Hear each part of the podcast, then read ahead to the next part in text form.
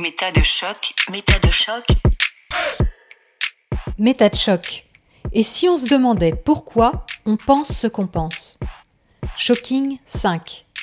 Une vie en anthroposophie. Chapitre 5. La sortie du mouvement. La métacognition consiste à penser à notre pensée, à réfléchir à nos processus mentaux. Grégoire Perra, au fil des ans, a mené cette enquête pour lui-même et continue de le faire. C'est sans doute ce qui lui a permis de prendre du recul par rapport à son adhésion de 30 ans aux idées de l'anthroposophie. Outre l'irrésistible intérêt de son témoignage, le récit de l'évolution de son mode de pensée est l'occasion rêvée pour chacun de nous de réfléchir et de nous questionner sur nos propres croyances, qui, à première vue, nous semblent forcément fondées. D'où viennent-elles? Pourquoi nous sont-elles si importantes?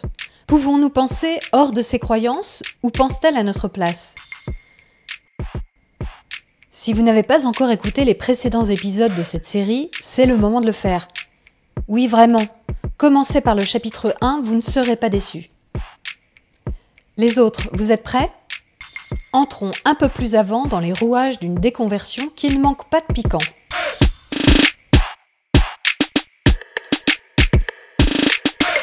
Malgré tout ça, donc, vous vous accrochez parce que vous allez quitter euh, au bout d'un moment, vous allez démissionner donc euh, de votre école en tant que professeur, mais vous allez collaborer en haut lieu assez rapidement après ça avec la Société anthroposophique en France, qui est quand même donc l'institution, peut-être on pourrait dire l'institution mère euh, de, toutes ces entités, donc école, biodynamie, médecine, etc., etc. J'avais pas pu réformer une revue anthroposophique. J'avais pas pu réformer euh, les, une école Steiner-Waldorf. Eh ben, il me restait à réformer la société anthroposophique. Aller à la racine. Oui. oui. Et puis, euh, ben, on me le propose. Le président de la société anthroposophique de l'époque me propose de devenir son collaborateur, d'animer des conférences, et il me dit, mais tu sais, cette société anthroposophique, toi et moi, on va la réformer. C'était complètement malhonnête de, sa part. C'était une manière de me récupérer. Qu'est-ce que je serais devenu si à ce moment j'avais euh, quitté euh, les écoles? Ben, J'aurais quitté aussi l'anthroposophie. Or, j'étais quelqu'un mmh. euh, qu'on voyait d'un œil intéressé. J'ai quand même une, capacité de travail euh, phénoménale, euh, d'écriture euh, phénoménale. je suis très engagé. Vous étiez déjà quand même pas mal connu dans le milieu. Je suis, je suis intéressant comme, mm, comme, mm. comme garçon. Et il fallait pas non plus que vous deviniez quelqu'un justement qui s'oppose même. il y avait ce risque-là peut-être dans leur esprit. Non, il y avait, il y avait surtout à l'époque le risque de me perdre. D'accord. C'est-à-dire de devenir un opposant. Je pense pas qu'ils aient pensé que ça puisse être le cas. Mm il m'aurait pas proposé ça, bah, je serais resté non pas dans la société anthroposophique ou les écoles Steiner, mais je serais resté dans la communauté des chrétiens, hmm. à aller au culte euh, tous les jeudis et tous les dimanches. Hmm. Et, ça m'aurait suffi. J'aurais fait un trait sur euh, la société anthroposophique, mais pas sur l'anthroposophie en tant que doctrine, et j'aurais trouvé euh, la forme sociétale qui m'aurait convenu. Pratique euh, quotidienne, la méditation, la communauté, etc. Mhm. Et donc cette personne vous, vous propose de, de, la conseiller? D'animer ensemble la société anthroposophique, on fait des conférences ensemble, on fait même euh, des, on anime des congrès ensemble. Alors animer un congrès, c'est vraiment un, honneur euh, mm. inestimable. Et en plus, je le fais avec lui et Bodo von Plateau, membre du comité directeur de la Société anthroposophique universelle. Donc un Allemand, lui, hein, c'est ça? Oui. Euh, alors qui vit en Suisse, au si on schématise, c'est le siège, c'est le siège de, mondial. Mm. Euh, et, alors là, euh, on ne se rend pas compte, mais faire une conférence conjointe avec le, le président de la Société anthroposophique en France mm. et un membre du comité directeur de la Société anthroposophique universelle, mm. mais c'est l'honneur absolu. Et c'est ce qui se passe à plusieurs reprises. Je fais des conférences avec, euh, avec eux, je donne des conférences au siège de la Société anthroposophique à Paris, c'est-à-dire euh, c'est l'honneur suprême. Là, je suis, je suis vraiment au sommet, Mhm. proche du sommet de la société euh, anthroposophique en France, et même au niveau mondial, Mhm. puisque j'ai des contacts avec le Goetheanum. C'est effectivement un des outils que propose euh, Machiavel dans Le Prince, c'est l'honneur. Oui. pour, pour assujettir un ennemi ou un potentiel, euh, une personne qui peut poser problème, lui offrir une médaille, lui offrir un, un poste important. Et là, vous, vous êtes aux anges. Pas au niveau de l'honneur, parce qu'on me propose de réformer la société anthroposophique. Et c'est pas un honneur pour vous. Enfin, c'est pas, c'est pas ça qui vous anime. Je m'en C'est- fous. C'est plutôt l'opportunité Oui, de servir votre, votre foi, enfin votre. Je sais pas d'ailleurs si vous considériez ça comme une foi, le mot foi, je l'aurais pas utilisé, mais servir la cause. servir oui. la cause. Oui, moi je m'en fiche de, de l'honneur. Euh, je veux que les choses changent. Mm. Ça vous a pas grisé euh, de- d'arriver dans ces cercles euh, Non, extrêmement haut placés non. Ben De non. côtoyer ces, ces grands noms? Non, puisque j'y ai renoncé. euh, j'y ai renoncé facilement. Mm. C'est alors que eux n'imaginaient pas que ça puisse, euh, que je puisse y renoncer. Mm. Alors pour qu'on ait une petite idée aussi, en dehors du, du fait que pour vous c'était c'était des, des gens importants parce que ça faisait partie de votre culture et de la manière dont on vous avait éduqué, euh, il faut aussi, je pense, resituer le fait que ce siège euh, qui gère toutes ces activités au niveau mondial chapeaute des milliers d'écoles, d'établissements, euh, des, des- des multinationales euh, dans euh, la parapharmacie, les banques, les la banques, etc. Donc c'est des gens de pouvoir. Réellement. Jean-Baptiste Mallet, dans son article qui est paru dans Le Monde diplomatique, dit que c'est un empire. C'est le mot. Ouais. Il y a un empire anthroposophique Mhm. C'est présent dans tout, sur tous les continents. sur tous les continents, dans quasiment tous les pays. euh, c'est en plein boom en Chine, Ah oui? Pas pour rien. Mhm. Quand on connaît la, la forme sociale et politique euh, de la Chine euh, actuellement, c'est pas pour rien. Il y a une compatibilité avec euh, le système qui est en place et le mode de pensée qui est en place actuellement en Chine. Très inquiétant. Mhm. Euh, quand on sait euh, les capacités d'expansion de la Chine, actuellement, la contamination de la Chine par l'anthroposophie est, est inquiétante. Mhm. Donc je suis là-dedans, mais je n'arrête pas de dire, mais euh, ça ne va pas. Nous n'avons pas une anthroposophie vivante. Nous avons des gens qui sont des bibliothèques sur pattes. Mm. Assez des bibliothèques sur pattes. Vous qui lisez, qui êtes un très grand Oui. lecteur, vous mais, dites ça. Mais, mais je veux quelque chose de vivant, de, de, de, de vivant. Il n'y a pas d'autre mot. Mm. C'est-à-dire avec un esprit de curiosité, de découverte. Euh, Une des choses qui me choque euh, beaucoup, c'est que les, toutes les conférences anthroposophiques, les gens répètent toujours les mêmes choses. C'est qu'il y a un problème. C'est que les gens ne, ne sont plus euh, capables de faire des découvertes. Mm. De... Mais pourquoi? Ben, C'est sans doute que leur formation n'est pas bonne. Alors j'imagine une formation à l'anthroposophie D'accord. une formation vivante à l'anthroposophie. J'écris un mémoire et je le propose. Et dans ce mémoire que je remets à Antoine Daudrimont et, et Bodo von Plateau, j'imagine une formation anthroposophique. Donc c'est une sorte de rapport d'expert. Oui, avec, avec une énorme partie critique Mhm. euh, au départ. Mhm. Voilà Le en constat. quoi nous ne sommes pas vivants, dogmatiques, euh, sectaires, euh, sectaires, j'emploie ce mot. Tout ça, c'est dans mes rapports. Et on me demande la même chose pour les écoles Steiner. Après coup?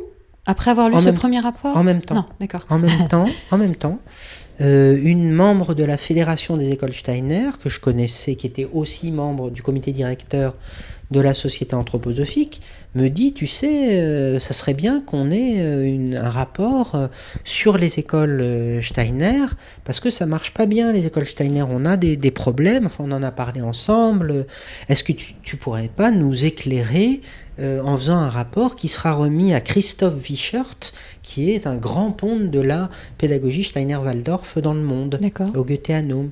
Pas de Lui problème. aussi allemand, au siège. Lui aussi allemand.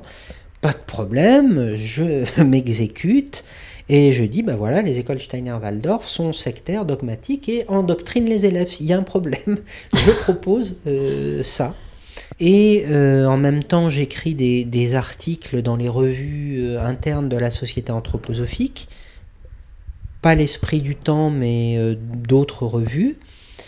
Et où je fais aussi des critiques internes de l'anthroposophie. J'explique pourquoi l'anthroposophie est morte. Je me souviens avoir écrit ça dans un de mes derniers articles. L'anthroposophie est devenue un ensemble de représentations mortes. Hmm. Alors ils étaient furieux que l'article termine sur le mot morte. Hmm. Alors ils m'ont demandé de, de changer le- syntaxiquement la phrase pour que le mot mort ne soit pas mon dernier mot. D'accord. Euh, J'ai accepté.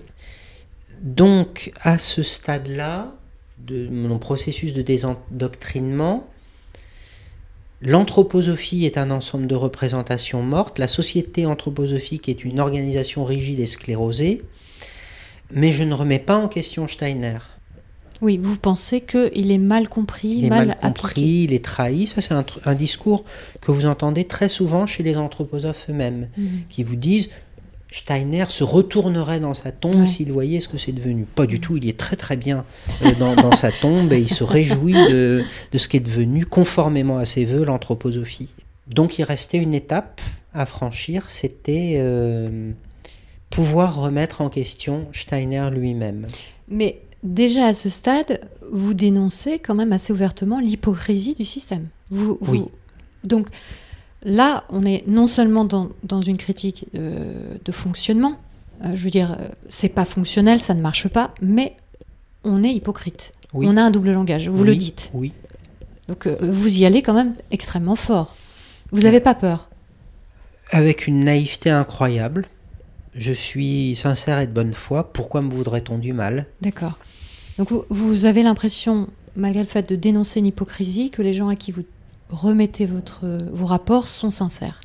Oui, parce qu'il joue là-dessus aussi. Un anthroposophe, c'est quelqu'un qui vous séduit et en qui vous faites une confiance absolue très très vite. Mm. Et moi, j'étais dans ce rapport avec eux. J'ai mis longtemps, hein, même après avoir démissionné de la société anthroposophique, à me dire ces gens ne sont pas sincères, sont hypocrites. C'est c'est vrai que quand vous décrivez, par exemple, quand vous avez été convoqué par cette- ce prof qui vous dit j'ai intercédé en, ton, en ta faveur, je t'ai défendu, vous prenez un ton doux. Donc j'imagine que cette C'est personne... le ton qu'elle a, Voilà. a employé. Voilà. Donc Tout est doux. On, on- on sent qu'il y a, quand on, quand on écoute ce que vous dites, on sent qu'il y a une menace, qu'il y a un avertissement. On vous dit clairement, il ne faut pas que ça se reproduise. Mais la manière dont c'est dit, il y a de la douceur, comme si on vous enveloppait, comme si on vous protégeait. Oui. Euh, donc c'est- encore là un, un double langage, enfin quelque chose d'extrêmement perturbant. Et ça se reproduit euh, tout le temps, cette manière de m'avertir. J'ai eu des avertissements au sens, euh, au sens d'avertissement, euh, attention, tu vas trop loin. Mm. Mais moi, je les ai pas vus comme tels. Je me souviens du hum, lecteur de l'école de sciences de l'esprit qui euh, prodiguait les leçons auxquelles j'assistais une fois par mois. C'est mensuel, le rythme des leçons de l'école de sciences de l'esprit. J'étais sur le chemin du retour avec lui pour rentrer euh, à la gare. Et il me dit, euh, tu sais Grégoire, euh, je perçois qu'il y a beaucoup de colère en toi. Mhm. C'est pas une bonne chose. Il faudrait arriver à travailler sur cette colère pour euh, qu'elle n'existe plus. C'était un avertissement. Et c'était peu de temps avant ma décision de démission De Mm. démission de. de la société anthroposophique. Mhm. Parce qu'au bout d'un moment, je me dis, ben c'est trop insincère, il faut que je parte. Il faut que je parte, sinon ils vont me virer. Je C'est étonnant ça. Vous aviez pas envie d'être viré? Vous vouliez rester maître de votre. Ah, pas, pas une deuxième fois. Parce que quand ils virent, ils s'arrangent pour vous briser avant. Une deuxième fois, qu'est-ce que vous voulez dire? Ben, euh, quand je suis parti de, de l'é- de l'école euh, de l'école Steiner, Vous n'avez pas démissionné, vous avez été viré? J'ai démissionné, mais on m'a demandé de démissionner. D'accord. on, on l'a fait euh, avec euh, des procédés euh, odieux. euh, l'idée était de me détruire. L'idée était définitivement, pour le reste de ma vie, de me détruire psychologiquement à travers euh, une heure d'entretien, de me détruire. Une heure d'entretien Oui, Ça suffit. Ça leur suffit. Pour, euh, oui, vu Pour la atteindre psychiquement une personne. euh, Oui. Vous avez été à cet entretien? Oui. Une heure. Vous l'avez subi. Oui. Mm. Et euh, donc ça, je veux pas que ça se reproduise. C'est trop, trop douloureux, trop euh, cruel. Et euh, je les critique tellement qu'ils vont finir par me virer. Donc, ben, je démissionne. Ah Coup de théâtre, ils s'y attendaient pas. Personne s'y attendait. Mon mentor, celui qui se désignait lui-même comme mon père spirituel, Mhm. Antoine Daudry, mon président de la Société anthroposophique en France, euh, apprend ma démission pendant qu'il est en, voyage, euh, en vacances, euh, pour se reposer sur une île en Grèce. Mais c'est un tel choc pour lui que ça lui vient même pas à l'idée de, de me contacter pour me dire mais pourquoi t'as démissionné? Non, de toute façon, là, on a posé l'acte le plus sacrilège qui soit. Et j'ai appris par quelqu'un qui m'a retransmis ses, ses propos qu'il a dit Mais enfin, mais Grégoire démissionne, mais, mais il est membre de l'école de sciences de l'esprit. Il peut pas démissionner. On a- quand on est membre de l'école de sciences de l'esprit, on a juré de défendre l'anthroposophie quand elle est attaquée. Mhm. On a juré. Les, les mots sont ceux-là. Mhm. Il faut défendre l'anthroposophie quand elle est attaquée. Mhm. C'est pour ça que je subis actuellement des attaques euh, extrêmement violentes, euh, y compris ju- judiciaires. Parce que c'est un devoir pour eux. Pour eux, j'attaque Mhm. l'anthroposophie. Donc tous les membres de, de l'école de sciences de l'esprit, ils ont le devoir de la défendre. Et donc de me faire la peau s'ils le peuvent. Euh, de, de me détruire s'ils le peuvent. Parce que je suis un ennemi, un, un détracteur. Mhm. Je le sais, j'ai été membre de l'école de sciences de l'esprit. Donc pour lui, c'est le scandale. Grégoire Perra a démissionné, il est membre de l'école de sciences de l'esprit. Ça, ça n'arrive jamais. C'est-à-dire, vous, êtes- vous avez démissionné de la société anthroposophique? Quand on démissionne de l'école, de la société anthroposophique, on démissionne du même coup de l'école de sciences de l'esprit, puisque l'école de sciences de l'esprit est euh, interne à la société D'accord, anthroposophique. d'accord.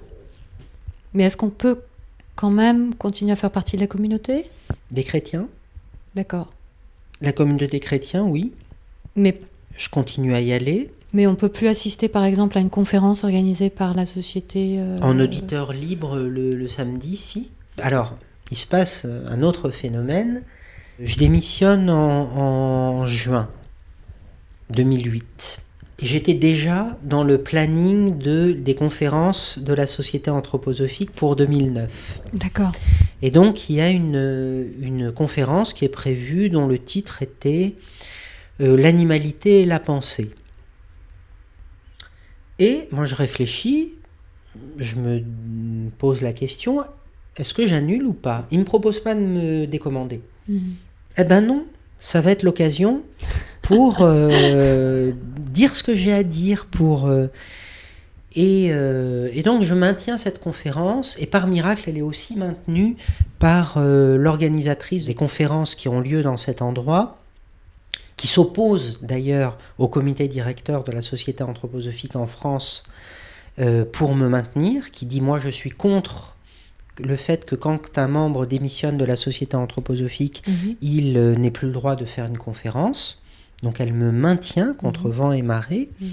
Et donc, il y a la perspective de cette conférence euh, un 5 mars 2009, si mes souvenirs sont bons. Et je me demande ce que je vais dire. Et Bonne à- question. À, ce moment-là, j'ai c'était les vacances de février. J'ai un ami qui me propose de partir avec lui au Japon. Première fois depuis très très longtemps que, que je voyage. Mhm. Alors qu'en fait, je pense que l'aspiration au voyage faisait partie de mes aspirations profondes. Mm. C'est un choc. C'est une extériorité euh, totale, le Japon. Et en plus, c'est une société euh, où je retrouve beaucoup de choses de l'anthroposophie. La ritualisation, Mhm. les cultes. Enfin, il y, a- il y a des éléments qui sont pareils, mais qui sont euh, normaux. Enfin, qui Normalisé appa- dans la société, oui. Oui, qui, et qui sont pas mortifères, comme ça l'est dans la... Mhm. Enfin, ça provoque chez moi une réflexion. Mhm. Et aussi un, un bouleversement intérieur. Je suis pas bien euh, à ce moment-là. Je suis à un moment de chamboulement tellement profond de, mon, de ma personne, de, de, de mes idées, de, de, de, de ma personnalité, que je suis pas très très bien. Mhm. Euh, surtout qu'après une semaine, euh, mon ami euh, Philippe, qui m'avait invité, s'en va, il rentre en France, et je me retrouve une, une semaine tout seul Mhm. à Kyoto. Et là, je vois l'échéance de ma conférence. Et je me dis, bon, allez, faut que tu l'écrives. faut que tu écrives cette conférence. Et je me revois dans, ma, dans mon ryokan, dans ma petite chambre d'hôtel, sur un, un tatami, pendant 5 heures, 6 heures, 7 heures de suite à écrire, à écrire, Mhm. à écrire, à dérouler le fil de ma pensée et à ne pas lâcher le fil, Mhm. euh, d'idée en idée. Le fameux raisonnement. Et ce raisonnement, je le mène, euh, oui, jusqu'au bout, euh, dans, dans une espèce d'effort euh, qui, euh, enfin, j'en reviens pas d'y être arrivé. Mhm. Et ça donne le milieu anthroposophique, une animalisation de la vie de la pensée. Je respectais mon intitulé de départ, Mhm. qui était l'animalité et la pensée. Mhm. J'arrive le jour dit à la conférence. Je me fais euh, accompagner d'amis parce que j'avais un peu reconstitué mon réseau social aussi parce que quand on quitte euh, l'anthroposophie et les écoles Steiner, ben on a tout, tout son réseau social euh, amical euh, à reconstituer. Parce que les gens ne veulent plus vous parler, parce que Bah vous oui. êtes un, un traître. Oui. Et puis parce que moi je voulais plus fréquenter ces gens-là non Mhm, plus, j'avais mhm. compris. Vous ne vouliez plus adhérer à ce mode de pensée. Déjà. Vous aviez des restes qui étaient là, j'imagine, parce qu'on on ne se sépare pas d'un- fonctionnement euh, du jour au lendemain. Mais vous, avez- vous- quelque part, vous vous étiez dissocié. Vraiment. Oui, euh, j'avais essayé de refaire ma vie, euh, au Mhm. sens refaire tout de ma vie, pas Ouais, ouais. seulement sentimentale. Et donc, donc, vous avez proposé à, à ses amis de, de- m'accompagner, d'avoir un petit comité de soutien. Parce que je pensais bien que ça serait rude et, Oui. et effectivement. Alors j'avais euh, construit ma conférence en deux étapes. Une première partie où je décris ce que c'est qu'une pensée sectaire, sans dire que je parle d'anthroposophie. Mhm. Mais je décris voilà, une pensée sectaire, une pensée dogmatique, une pensée sclérosée, une pensée morte. Mm. C'est ça, c'est ça, c'est ça, Mm. c'est ça. Et je le décris avec les outils de la philosophie. Mhm. Et puis après, deuxième partie, bon, vous m'avez bien suivi jusque-là, très bien. Maintenant, je vais vous expliquer en quoi chacun de ces points correspond à ce qu'est la société anthroposophique et ce que vous êtes. Mhm. Alors comme leur pensée est fracassée, ils ont mis plus de 20 minutes à se rendre compte de ce, que j'étais en train de dire Mhm. et de ce qui était en train de se passer dans la salle, Mhm. avant de réagir. Mhm. Vous imaginez quelqu'un qui vient au sein de la, du siège de la société anthroposophique leur expliquer qu'ils sont euh, sectaires Voilà ce que c'est qu'un fonctionnement sectaire. Vous êtes, nous sommes, vous êtes surtout, puisque moi j'y suis plus, vous êtes dans un, sen- dans un fonctionnement sectaire. Les réactions euh, à la fin de la conférence sont euh, totalement éberlues, parce qu'il y a une phase Bah de oui. questions. Et, et euh, l'organisatrice a dû être sous le choc. Oui. Je me souviendrai toujours des, des questions qui m'ont été posées parce qu'elles ont été importantes pour moi. Il y a notamment euh, quelqu'un qui, un jeune homme, qui me dit Mais enfin, vous pouvez pas accuser Steiner d'être responsable du caractère sectaire euh, du mouvement et de la société anthroposophique. Et là, je me revois lui répondre. J'en étais pas là hein, dans mon raisonnement. Je- je- Mm. Pour moi, euh, Steiner n'était pas responsable. Mhm. Et je me vois lui répondre du tac au tac, mais enfin, c'est lui qui fait dire euh, aux élèves dans les écoles Steiner de Waldorf des poésies de lui. Enfin, moi, si je fonde une école et que je fais réciter aux élèves des poésies de moi, euh, qui je suis. Mhm. Je suis un mégalomane si je fais ça. Ça va pas de faire un truc pareil. Et puis, euh, quelqu'un se lève dans l'assistance, un ponte de l'anthroposophie, quelqu'un que je connaissais qui organisait des conférences, des voyages organisés euh, d'anthroposophes. Il se lève dans l'assistance, il vient me rejoindre à côté de moi. Oui, il a parfaitement raison. Euh, Moi-même, j'ai démissionné de la société anthroposophique. Et il Une- était présent à la conférence. Voilà. Parce que c'est une secte. Mais incroyable parce qu'il s'est carrément levé pour venir sur le devant de la scène Oui. pour dire ça. Oui. J'ai appris qu'une semaine plus tard, il avait eu un entretien avec les dirigeants de la société anthroposophique et qu'on lui avait donné de meilleures conditions pour pouvoir faire ses conférences au sein de la- société anthroposophique et qu'il y a encore euh, aujourd'hui. Mais il se passe ça. Et puis donc je réponds aux questions et puis je leur dis de toute façon la société anthroposophique et le mouvement anthroposophique ne se réformeront pas de l'intérieur. C'est fini. mhm. Il n'y a pas de possibilité que ça change de l'intérieur. Et maintenant, la société va parler. Et j'en dis pas plus. Et je ne sais pas ce que je dis euh, très clairement au moment où je le dis. La société qui nous entoure C'était va prophétique. parler euh, dans, dans un certain sens. C'était euh, c'était prophétique de ce qui allait se passer pour moi, c'est-à-dire que euh, après cet événement, je me mets à écrire pour moi-même dans un cahier mes souvenirs Mhm. des écoles Steiner, de ma vie d'ancien élève, de etc.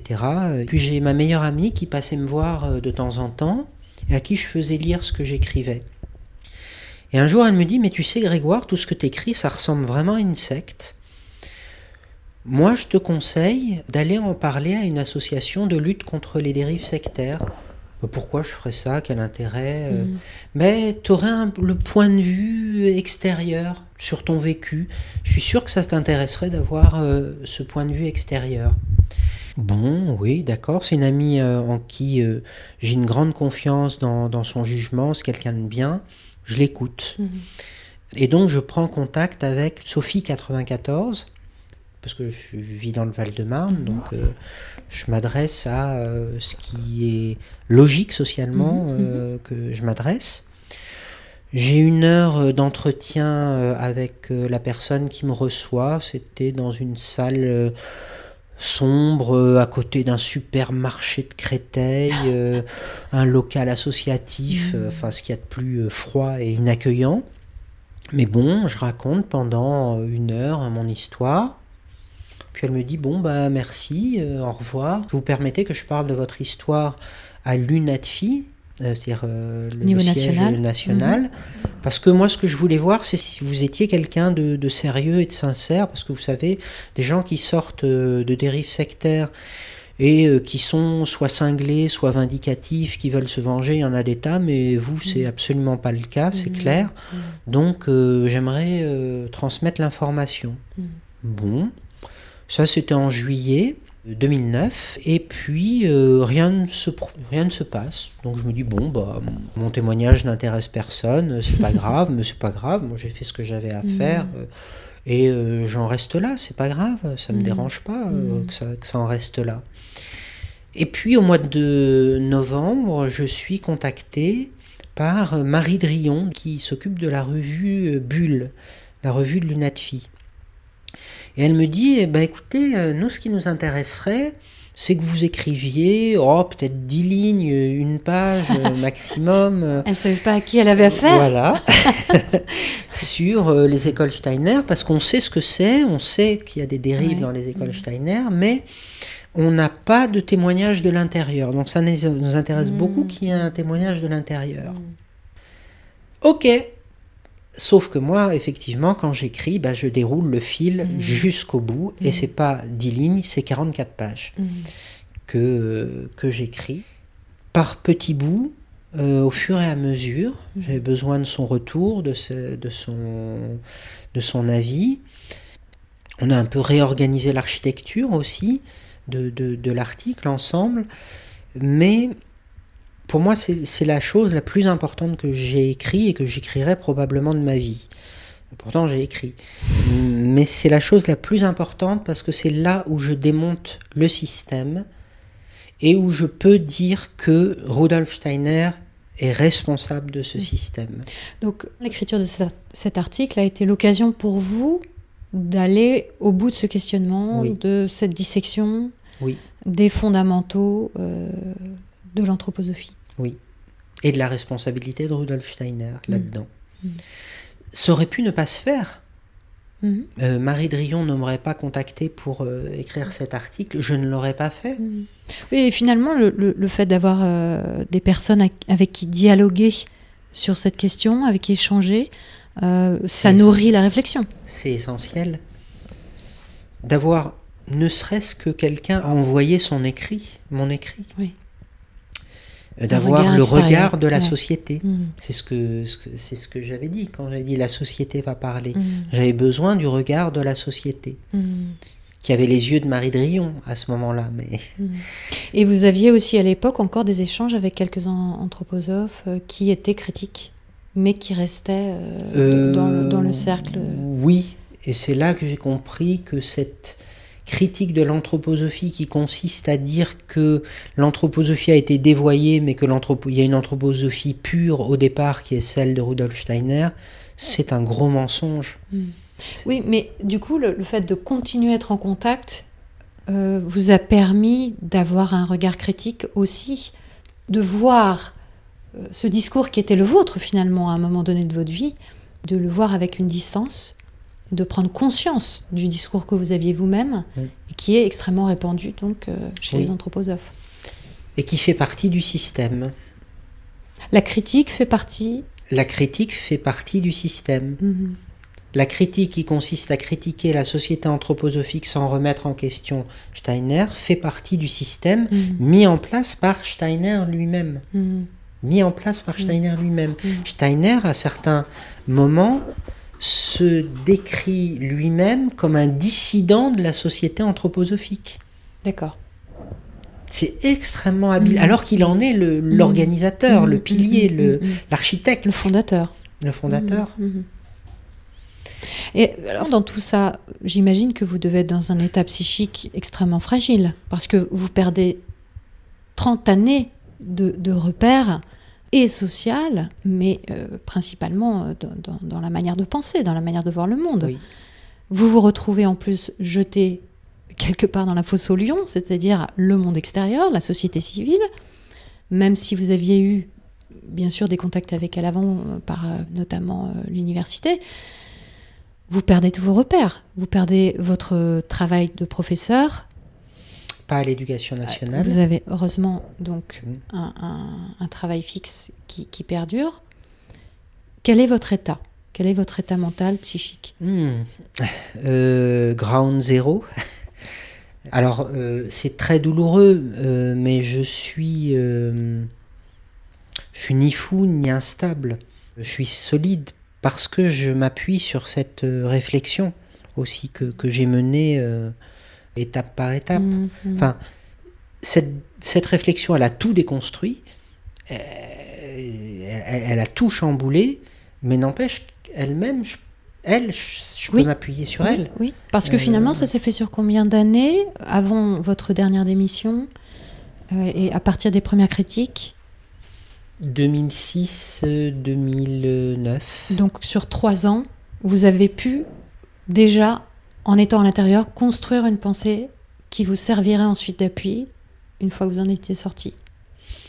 Oui, au point de me dire, je ne crois plus, sauf en une chose, la sincérité et la vérité. Mhm.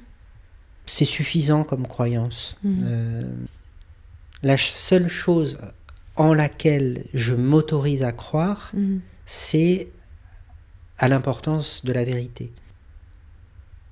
Le reste, les anges, les archanges, la Trinité, les gnomes, l'Atlantide, euh, les anciennes incarnations de la Terre, le Bouddha sur Mars, je m'en fous. Le Bouddha sur Mars Le Bouddha, sur, ça, Mars. le Bouddha sur Mars. Le, Bouddha, c'est euh, réincarné sur Mars pour, euh, pour Steiner. Ah ouais Donc voilà. Le, tout ça, je m'en fous. La seule chose solide, c'est d'essayer de- d'être vrai. Et que la vérité peut-être existe. Mhm. Euh, Mhm. c'est déjà beaucoup. Mhm. En même temps, c'est assez compliqué parce que apparemment dans l'anthroposophie, on parle du vrai moi en permanence, on parle du vrai être. Donc comment vous dissociez le vrai être vrai de ce que, ce que être vrai est pour un anthroposophe? Ce que être vrai ou le moi véritable, comme ils l'appellent, parce que c'est compliqué chez les anthroposophes. Vous avez le soi spirituel, le moi spirituel, le- le moi véritable, qui vient des tréfonds du cosmos. euh, et le moi véritable est encore supérieur au moi spirituel. Oui, mais alors du coup, à l'époque, comment vous trouvez ce que vous appelez votre vrai moi ou votre euh, la vérité de, Ah. de qui vous êtes, en ayant été bercé pendant tant d'années, euh, justement sur ce même thème du vrai soi. Ben, qui- je suis euh, vraiment, euh, je sais pas si je sais, si je le sais. Mm. Je le cherche, j'ai quelques pistes, je, le, je le découvre à travers le fait de, de faire ce que... Parce que là on parle au présent du coup, euh, je le découvre à travers euh, le fait de, de faire les choses qui me passionnent, que, que Mhm. j'aime. Qui je suis je suis quelqu'un qui aime mes chats qui, qui, qui galopent, Qui galopent dans l'appartement et qui font. ah, Voilà, c'est le quart d'heure de folie. C'est le quart d'heure de folie. Je suis quelqu'un qui aime voyager, je suis quelqu'un qui aime danser, euh, qui aime apprendre, qui est curieux euh, du monde. De... Et voilà. Oui, mais ma question c'est à l'époque, vous dites je garde deux repères, c'est la vérité et être soi, être sincère avec soi-même, être soi. Mais un anthroposophe, vous, vous rétorquerez que bah oui, lui aussi il cherche la vérité et être soi. Alors qu'est-ce qui, à l'époque, Bah, bah, dissocie cette démarche que vous avez de celle que vous aviez Hmm. reçue pendant tant d'années? Parce que c'est plus euh, une construction intellectuelle, ce que j'appelle à ce moment-là vérité et, et vrai moi. C'est plus pris dans le cadre d'une construction intellectuelle, c'est un effort et une démarche à fournir et à refournir et à réactualiser euh, à chaque fois qu'il faut le faire. Oui. C'est pas un acquis et c'est et c'est pas une construction intellectuelle euh, Mm. définie. Ça fait pas partie d'une cosmologie ni Mm. d'une construction Mm. intellectuelle. Donc, à l'époque, vous avez compris, vous pensez que votre personne évolue et que euh, votre réflexion doit évoluer également. C'est sans doute ça la grande différence avec ce que vous aviez vécu auparavant. Il y a aussi une idée d'évolution chez les anthroposophes, puisqu'on est euh, en devenant un initié, on est censé gravir des strates de conscience de plus en plus élevées et donc d'évoluer. Mm. Ils ont aussi une idée d'évolution. Moi, je, mais je le formule, ça, euh, je le formule pas à l'époque, je le vis, c'est-à-dire, j'ai envie de vivre, Mm. j'ai envie de voyager, j'ai envie de, De prendre des cours de rock. euh, voilà. Et, et- alors, euh, euh, évidemment, les, les gens qui me côtoient à l'époque ne comprennent pas pourquoi c'est si important pour moi les cours de rock. Mm. Mais parce que il y a tout dans les cours de rock. Il y y a le fait de- de- d'abord de, se réapproprier son corps, qui est nié quand on est anthroposophe, on nie euh, le corps, qui est considéré comme un vêtement. On n'aime pas la musique contemporaine. Le rock, c'est une musique d'origine négroïde qui pervertit l'Europe, parce qu'elle vient, elle a des influences africaines. Le sport, euh, c'est pareil. Je- je- donc je me mets à faire euh, pas mal de sport. Je me réapproprie mon corps. Je me réapproprie le monde contemporain, parce que le rock, c'est aussi la modernité, même, euh, même si le rock euh, commence à, à dater un tout petit peu. Euh, on, on est de plus en plus vieux à, le- à le danser, c'est inquiétant. Mm. Mais c'est pas grave, je suis passé à d'autres danses. maintenant, je fais du Lindy Hop Ouais. essentiellement. Donc, euh, ça, c'est rétro, mais c'est moderne. Puisque Oui, tout oui, le monde se, très à la mode, ouais, ouais. pratiquer. Voilà, c'est comme ça que je me formule les choses, c'est-à-dire, euh, j'ai plus besoin de construction intellectuelle. euh, Mm. et je les fuis même, les, les constructions intellectuelles. Euh, Je veux vivre des choses, je veux voyager et faire des choses que je sais pas faire. Et donc, vous perdez l'ensemble de vos connaissances euh, parmi les anthroposophes petit à petit finalement euh, Et même assez rapidement parce que donc le, mon article paraît sur le site de l'UNATFI et puis euh, très rapidement il va y avoir un procès. La fédération des écoles Steiner-Waldorf m'intente un procès en diffamation. Et donc, ben, qui dit procès dit eh ben, il faut être prudent, il faut être méfiant. Prise de position de l'ensemble des anthroposophes, euh, oui. de toute façon réunis derrière. Euh. Ah ben je suis maudit, pestiféré. Euh, certains essaient de m'aborder gentiment, mais en fait c'est pour pouvoir me retourner et, obtenir ma rétractation. Mm. D'autres envisagent de me trahir, je les vois venir gros comme des maisons. Donc, c'est pas la peine de rester en contact avec des, gens comme ça. Mm. Mais en même temps, après euh, la publication de cet article, vous continuez toujours à assister aux offices de la communauté des chrétiens, donc cette, euh, cette communauté religieuse anthroposophique. Parce que je me disais, c'est le seul endroit où euh, l'anthroposophie est sincère avec elle-même. Après tout, Steiner n'aurait fait que ça une nouvelle euh, branche euh, du christianisme mhm. avec un, culte. Il y en a mhm. plein. Mhm. Ben, il aurait dû se contenter de, ne faire que ça. Sauf que je finis aussi par comprendre que la communauté des chrétiens est euh, liée institutionnellement à la société anthroposophique et au mouvement anthroposophique. Il y est lié doctrinalement, c'est-à-dire que leur Christ, c'est le Christ des anthroposophes, c'est-à-dire l'entité cosmique du Soleil, etc. Donc, donc derrière ce culte, il y a toute la doctrine de Steiner, mais il y a aussi des liens institutionnels. Et ça, vous ne le saviez pas? Vous le découvrez? euh, bah, je, le découvre concrètement, parce que j'étais encore convaincu de leur euh, sincérité, en tout cas aux prêtres de la communauté des mmh, chrétiens. Mmh. Et il se passe un événement euh, rigolo, c'est que tous les ans, au jour de l'an, je euh, faisais un cadeau à la, communauté des chrétiens de Paris. Je cherchais dans l'œuvre complète d'un poète, chaque année un poète différent, des euh, petites phrases poétiques qu'on retranscrivait sur des cartes, qu'on tirait au sort, et c'était notre message, notre oracle de mmh, l'année. Mmh. Et l'année euh, en question, l'année où sort mon article, je propose de nouveau de faire ce... Enfin, je ne sais même pas que je propose, je, les informe. Comme chaque année, je vous amènerai euh, mes cartes. Cette année, c'est Tolkien. Avec des... J'ai lu toute l'œuvre, l'œuvre complète de Tolkien. J'ai préparé les petites phrases. Elles sont très très belles. Ah, Grégoire.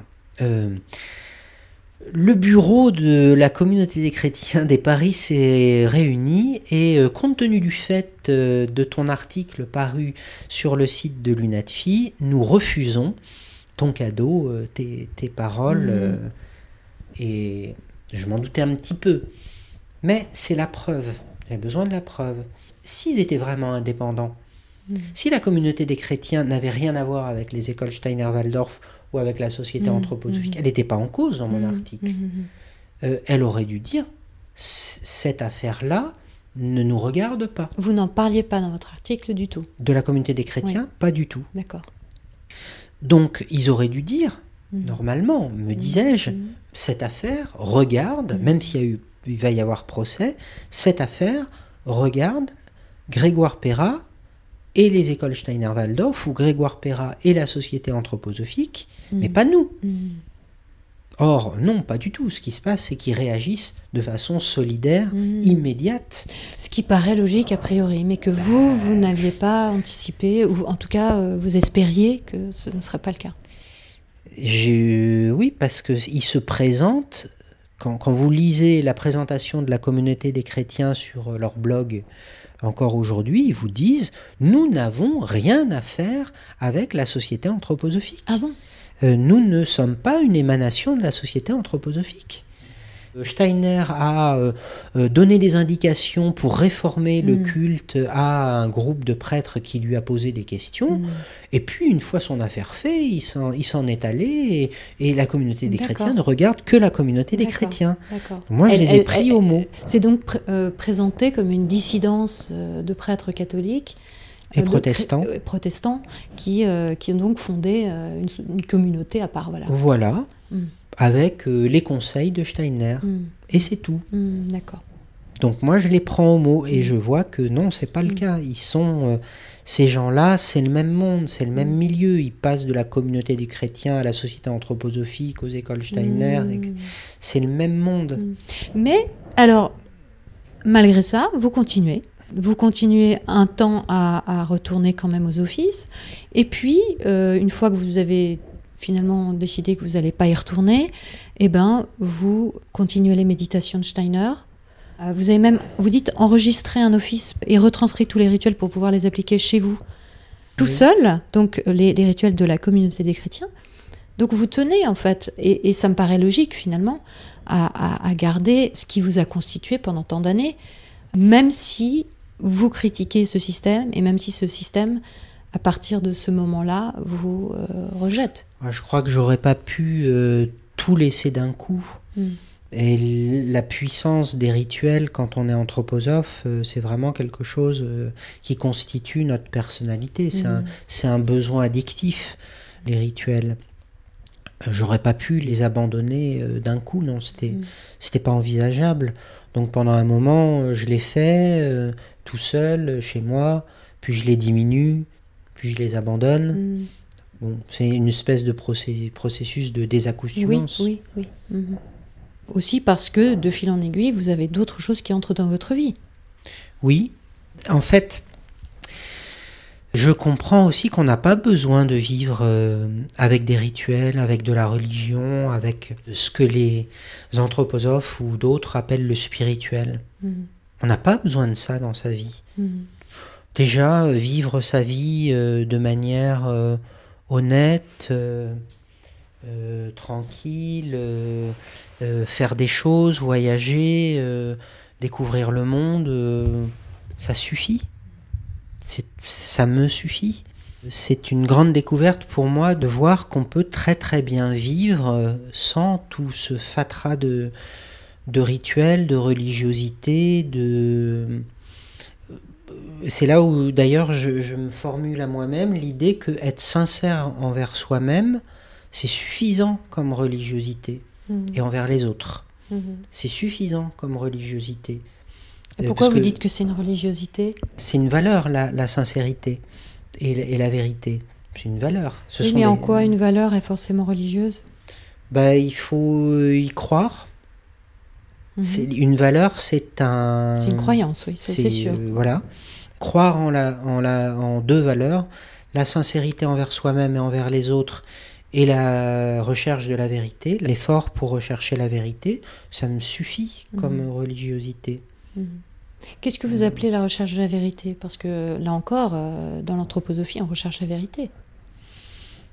C'est Ben, quoi votre nouvelle recherche de la vérité? Alors la vérité, oui, je vois ce que vous voulez dire. C'est pas la vérité, c'est pas quelque chose qui serait caché euh, derrière les apparences, qui serait un monde Mhm. mystérieux, qui serait. euh, c'est euh, d'essayer de voir les choses comme elles sont.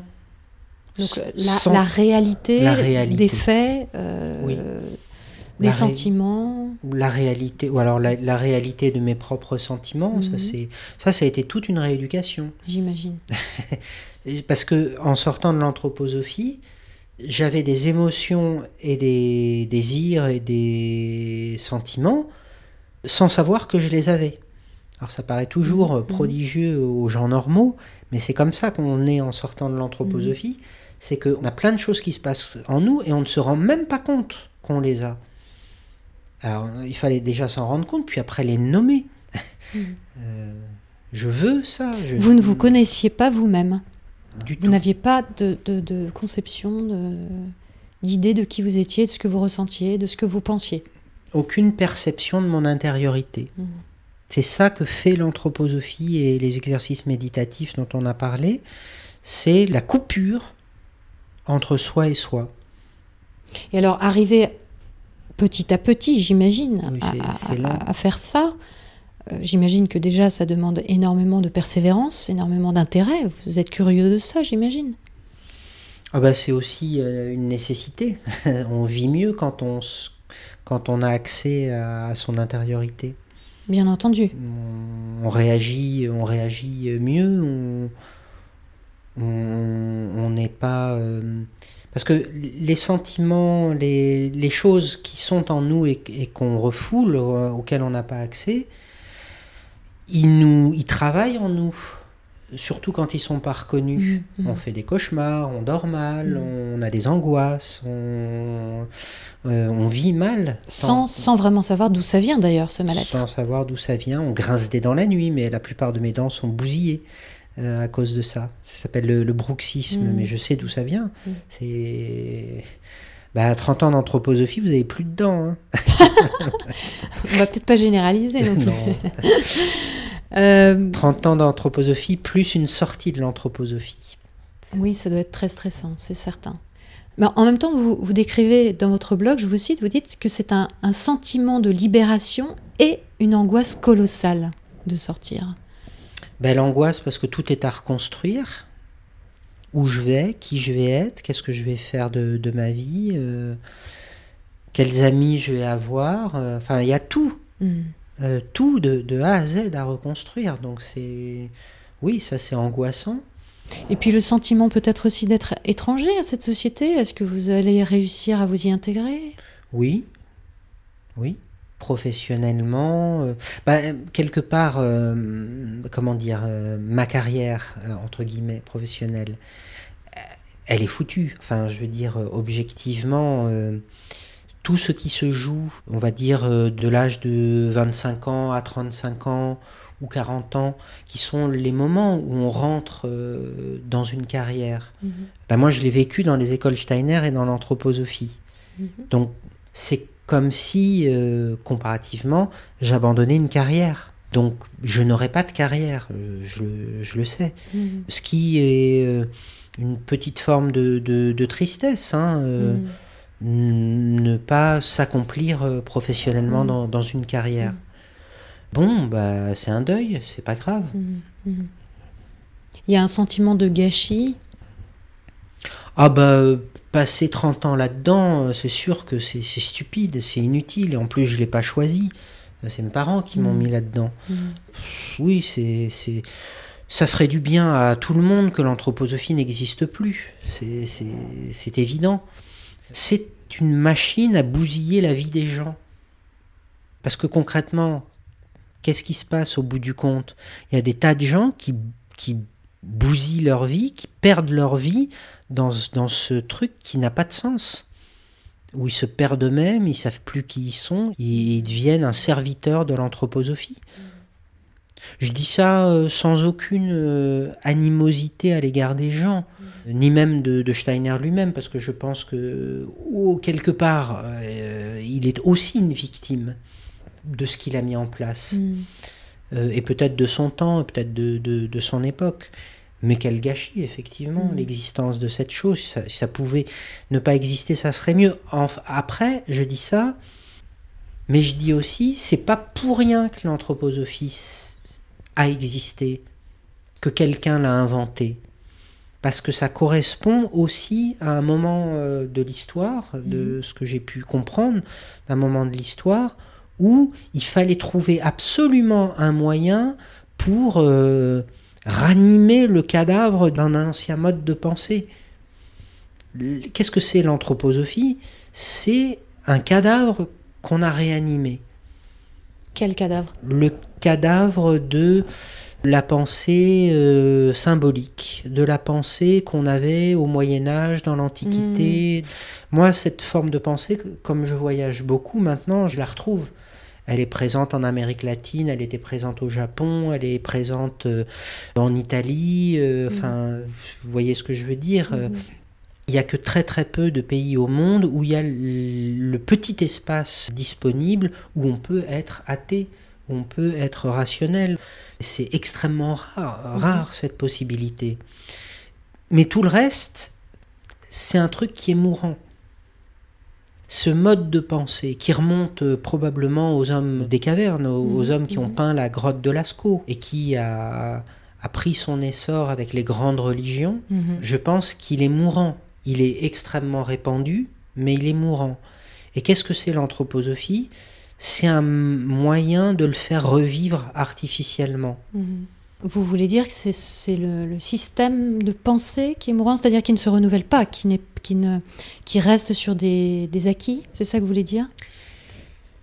Il n'y a pas de Qui nouvelles croyances euh, Non, c'est pas ça. C'est, je pense que ce mode de pensée nécessite une certaine insincérité. C'est en ça que pour moi, le mode de pensée religieux, magique, euh, symbolique est mourant. Alors, euh, vous allez me dire, il peut y avoir des croyances sincères, pas complètement.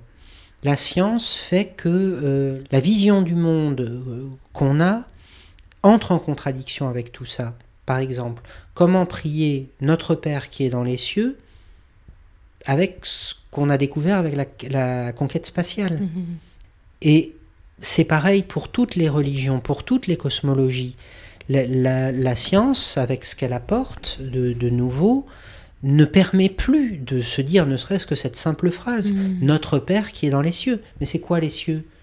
Vu de quelle planète? Mhm. Euh, Vu de, de Saturne? Mhm. C'est les mêmes cieux? Mais non, c'est pas les mêmes cieux. Bah, c'est ramené en général à la symbolique, justement. Les gens disent que c'est un symbole, que c'est une, une parabole, ou que c'est un... euh, il faut pas le prendre au pied de la lettre. C'est comme ça que les religions s'en sortent, en réalité, face à la science. Oui, mais mm, pour moi, elles s'en sortent euh, transitoirement. Mhm. Même sur le plan symbolique, il n'empêche que ces symboles sont.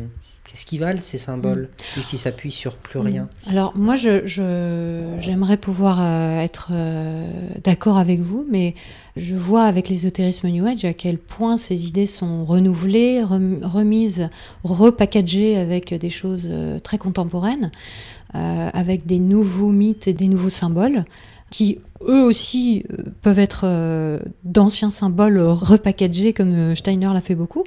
Et je vois à quel point c'est extrêmement séduisant pour, pour les gens. Parce que finalement, le, pourquoi tout ça a existé et pourquoi tout ça continue d'exister, c'est que les gens y trouvent quelque chose. On a des questions, on a des questions euh, euh, transcendantales, euh, existentielles, et on a très envie d'avoir des réponses, Et des archaïsmes, probablement. bien entendu. Mais j'ose espérer qu'il y aura la possibilité de faire cet effort d'un nouveau mode de pensée euh, Mm. totalement différent et libéré de, de ces vestiges. Moi, c'est ce que j'espère. Mm. Bon, voilà. Bon, à grande échelle, hein, euh, on verra ce que les générations futures feront. Mais je dis juste ça, ma réflexion est maladroite et en plus avec des connaissances historiques incomplètes. Mais je disais juste cela pour dire que l'anthroposophie, il faut la situer dans cette problématique-là, Mhm. qui est euh, l'abandon d'une forme de pensée pour une autre. On ne sait pas encore ce que c'est. Et Moi, j'ai l'impression, à, à mon échelle euh, individuelle, d'avoir un peu vécu quelque chose comme ça. Ah oui, on peut le dire. Effectivement.